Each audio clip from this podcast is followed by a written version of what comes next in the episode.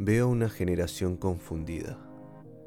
Personas intentando ser aceptadas y buscando amor en un mundo perverso que cambia constantemente.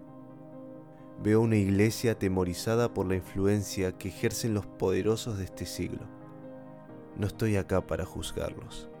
Es normal sentirse así, sobre todo ante tanto bombardeo de ideas que se hacen presente en todas las plataformas digitales, en todos los medios de comunicación, que desvirtúan la identidad del ser humano, se burlan de la fe, fomentan el consumismo y establecen altos parámetros de cómo debemos ser o actuar para alcanzar el éxito, haciéndonos creer que si somos famosos, populares, ricos o profesionales, seremos felices y respetados.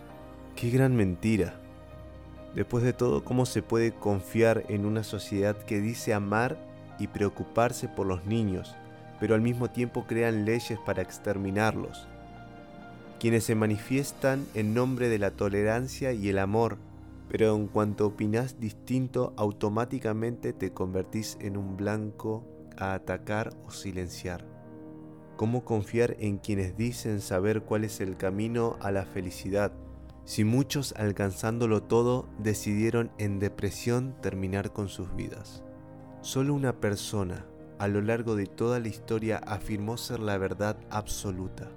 Solo una persona demostró con su vida lo que es el verdadero amor. Jesús, quien es más fuerte y real que cualquiera. Tal es así que la historia de la humanidad se divide en dos por su intervención divina.